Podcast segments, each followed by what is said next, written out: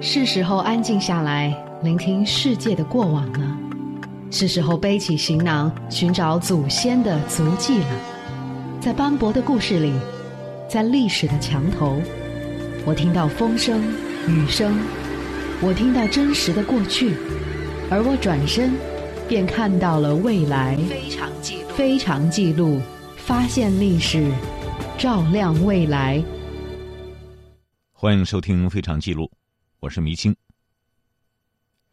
一九四五年八月九日，美国在日本长崎投下第二颗原子弹的这天，上海国际赛马场正举行着一场华丽的音乐会。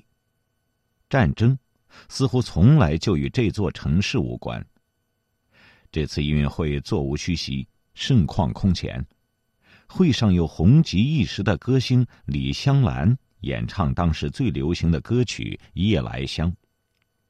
一边是战火纷飞，一边是歌舞升平，在刀光剑影中，李香兰美妙的歌声就像掺和了迷魂药的葡萄酒，在抚慰人心灵的同时，也消磨着人们旺盛的斗志。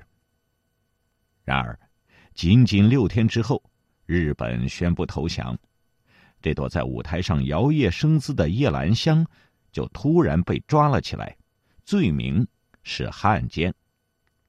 本期非常记录，带您回顾这段旧日时光，走进夜上海之花，李香兰。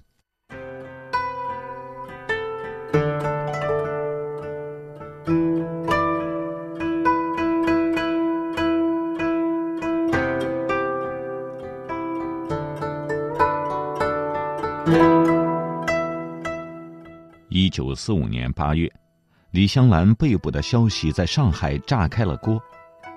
一个在上海红极一时的女歌手，摇身一变，成了被披露的女汉奸，而且她的名字和当时最有名的女间谍川岛芳子一起被排登在了报纸上。一时间，整个上海都是处死女汉奸的呼声。李香兰被抓进了上海虹口大杂院的收容所里，软禁了起来。八月十五日中午，日本天皇裕仁广播停战诏书，宣布接受波茨坦公告所规定的各项条件，宣布无条件投降。长达十四年的抗战终于结束，中国上下举国欢腾。抗战胜利之后。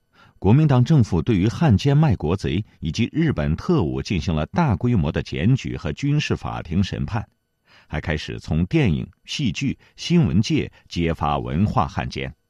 其中最著名、最轰动的就是以夜来香一鸣惊人的李香兰，当时她年仅二十五岁。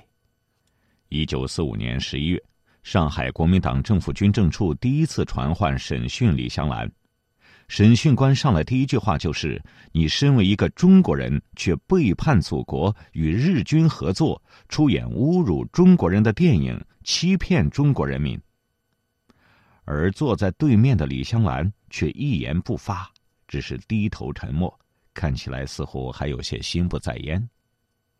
审讯官又发出了一连串的提问，他好像也没有听见。直到审讯官提到了他出演的一部电影《支那之夜》，他才抬起头，但是思绪却飘回了一九四零年。现在，就让我们一起穿梭回一九四零年，看一看究竟发生了什么。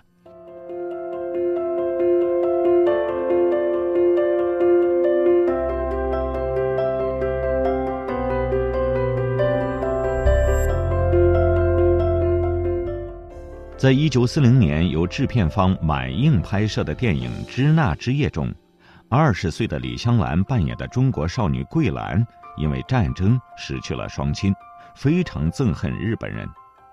她在被一个日本军人救下之后，带到了日本旅馆。桂兰拒绝了旅馆里所有日本人的亲近，最终。日本军人在愤怒的打了这个桂兰一个耳光之后，桂兰才向日本军官敞开了心扉，并且最终两个人相爱了，爱上了一个打了自己的敌国男人。这无论什么时候看来都是一件让人匪夷所思的事情，更不要说是在那个抗战的年代里，这简直就是耻上加耻。这部电影一经上映，就激起了无数中国人的愤怒。然而，制片方满意的解释却是，这是日本人惯用的艺术手法。在日本，男人打女人是一种爱情的表示，这表示了男人的强悍和体贴，所以被打的女人会心存感激，而爱上这个男人。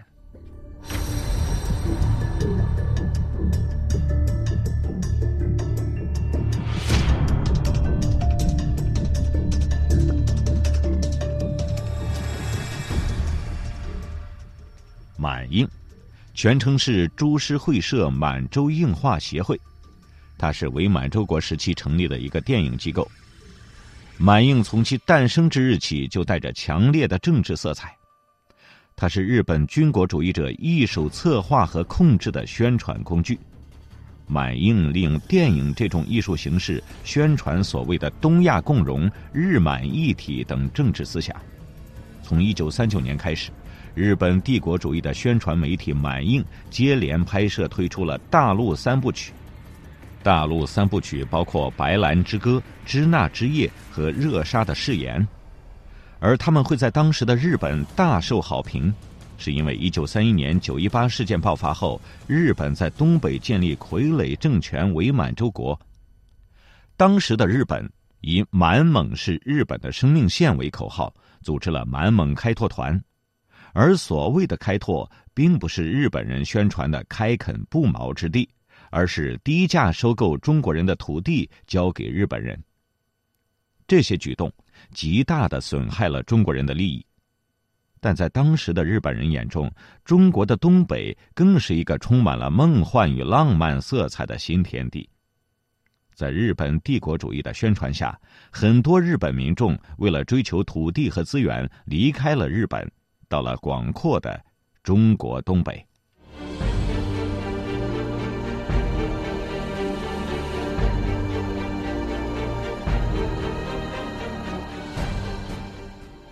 满映拍摄的大陆三部曲，意图在于宣传在日本侵略者占领的土地上，人们生活的十分幸福。其实，日本人的主要目的有两个：一是通过日本移民数量的增加。使在东北的日本人数量得到一定比例的提升，进而彻底把中国东北占为日本本土的一部分；二是维持殖民统治，以便镇压反满抗日运动，同时就地解决关东军的后备兵员。在满映的力捧下，李香兰以日满亲善使者的身份在日本迅速窜红。李香兰究竟红到了什么样子呢？用一个事实就可以说明。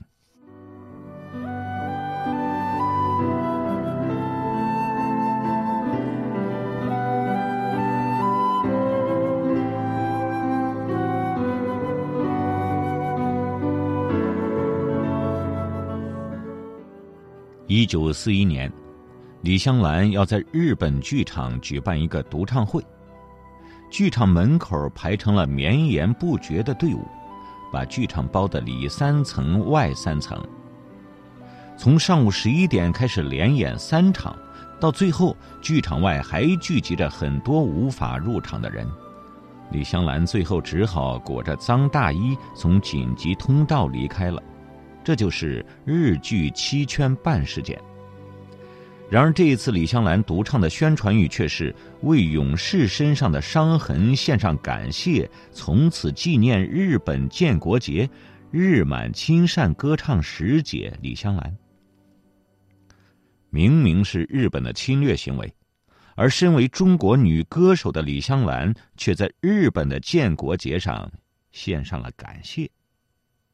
在中国人的眼里，李香兰所做的这一切。都是赤裸裸的汉奸行为。在审判会上，审讯员宣布：“铁证如山，现在判你汉奸罪，你服是不服？”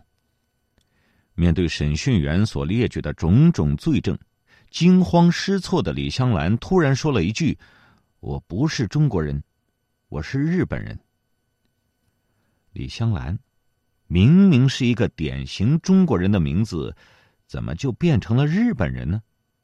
这是不是李香兰为了保命的谎言呢？一直保持沉默的李香兰，这才开始娓娓道来，她到底是怎么成为日满亲善使者的？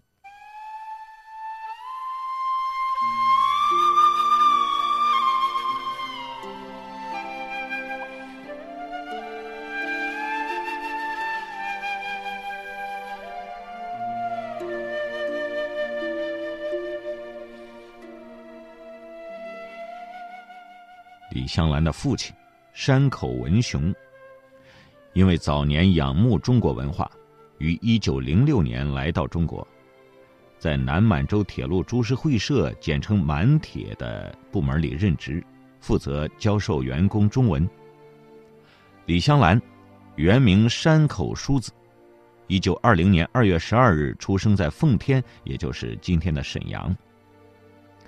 在父亲的熏陶下，山口淑子开始学习中文，从小就能讲一口流利的汉语。一九三三年，当时的沈阳银行行长李继春收山口淑子为养女，并为她起了一个颇有中国韵味的名字李香兰。其实一开始，山口文雄希望女儿能够做个外交官，为中日关系做些贡献。而李香兰之所以会走上从艺之路，与俄罗斯好友柳巴的鼓励有着非常密切的关系。非常记录，发现历史，照亮未来。李香兰十三岁的时候患了肺病，为了恢复肺部的健康，她的同学柳巴把她介绍给了一位原沙俄大剧院的女高音马达姆夫人学习声乐。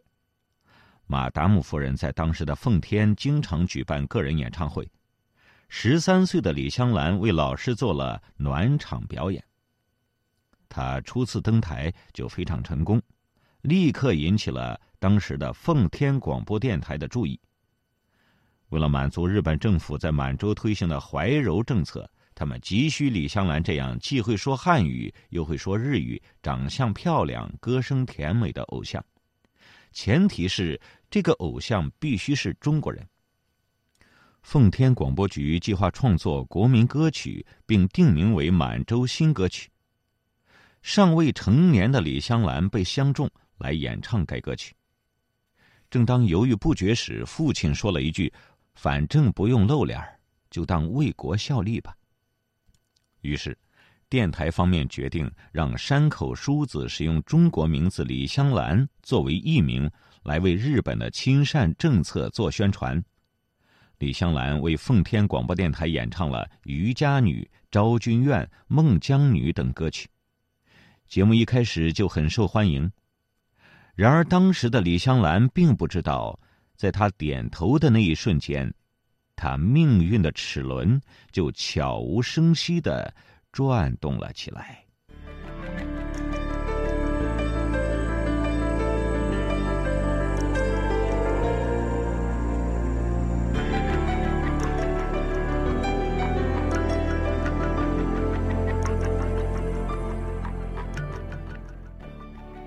让我们再回到一九四五年十一月，炎热的夏天已过，正值深秋。一个中国女人拿着一份报纸，匆匆忙忙的跑进了李香兰所在的收容所。这份报纸上有这样一个标题：“枪毙文化汉奸李香兰，将于十二月八日在上海跑马场行刑。”报纸上还指出，李香兰拍亲日电影，在日本成为明星，与日本人勾结，她所做的一切都是在用文化汉奸的手段替日本人粉饰战争。李香兰看过这份报纸之后，当场就懵了，瘫软在沙发上。从一九四五年十二月开始，中国开始遣送第一批日本人回国，和李香兰同时被捕的几个明星的判决也陆续有了消息，而之前和李香兰一起登报的川岛芳子，更是对外公布了死刑判决，只有他李香兰的案子迟迟没有消息。当时上海疯传，他将被押往南京的国民党中央军政部。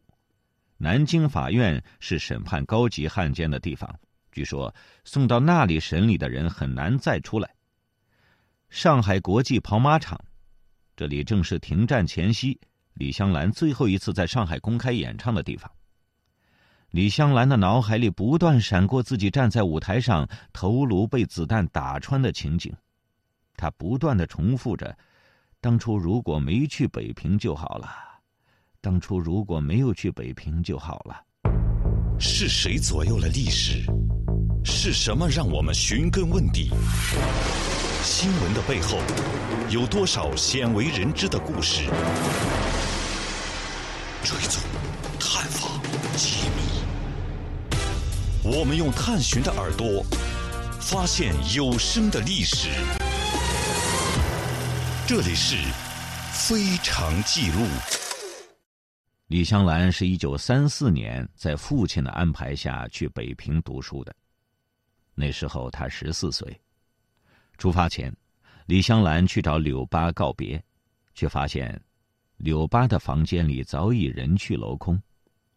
柳巴家的大门、窗户都钉上了木板，有一支日本宪兵队在柳巴家门口巡逻。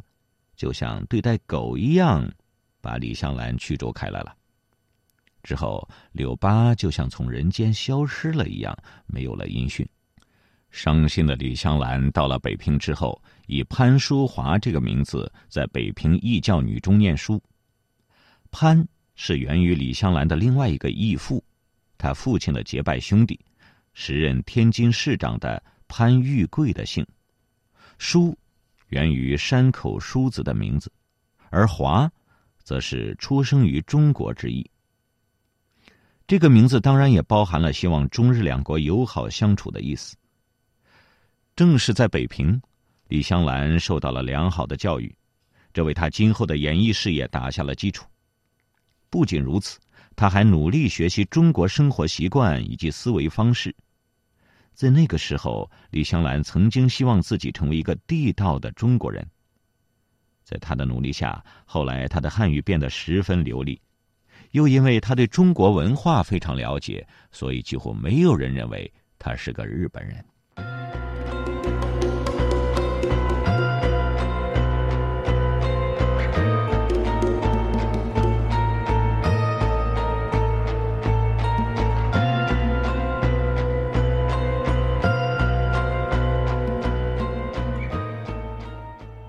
随着日本侵华战争的不断升级，北京经常有大规模的抗议集会和游行示威。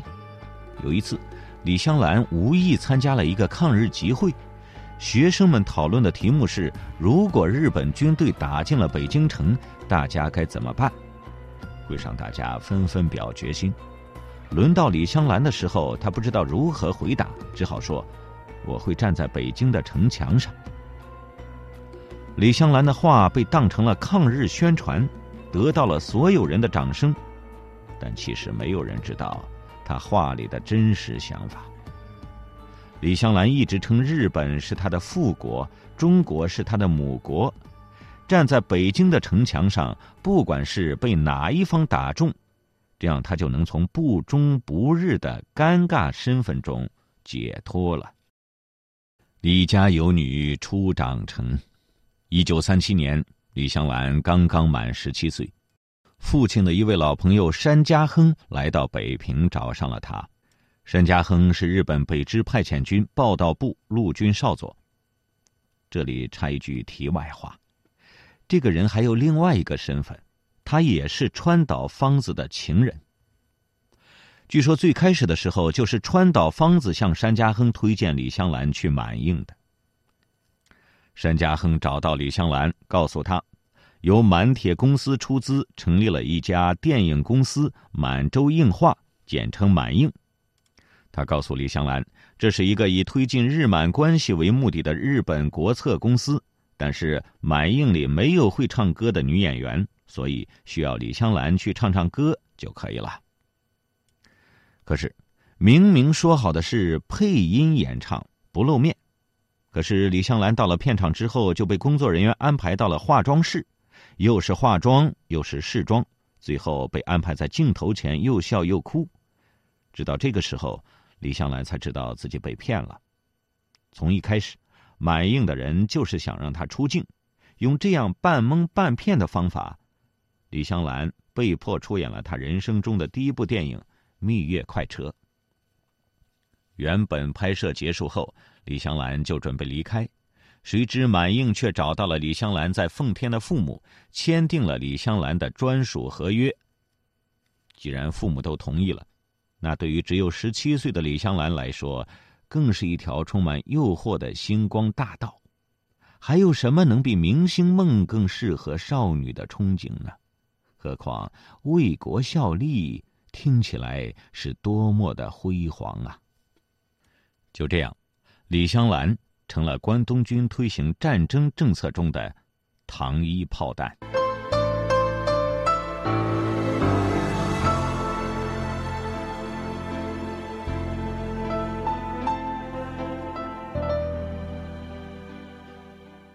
十七岁的李香兰，正式成为了满映的专职演员，并且被包装为了懂日语的中国少女影星，在满映。李香兰拍摄了一系列的电影，还有《白兰之歌》《支那之夜》《热沙的誓言》《苏州夜曲》《迎春花》等等。这些电影都是千篇一律的中国少女爱上了为满蒙做贡献的日本青年，其政治含义自然是不言而喻。除了《支那之夜》以外，像《苏州之夜》《卖糖歌》《戒烟歌》这些电影，所有的主题曲都是由李香兰演唱的。然而。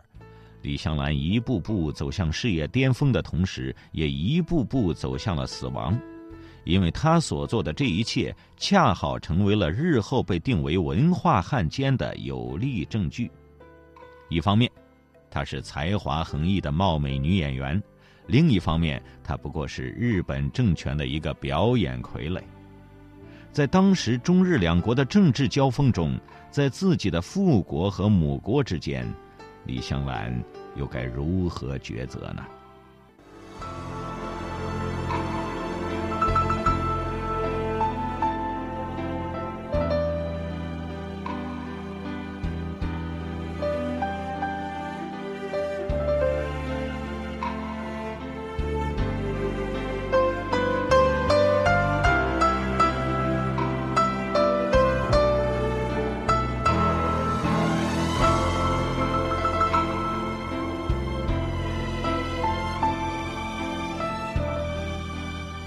上是非常记录为您讲述的《夜上海之花》李香兰的故事，编辑张芳菲，制作扎香菱，非常记录稍后继续为您讲述，我是迷青，稍后再会。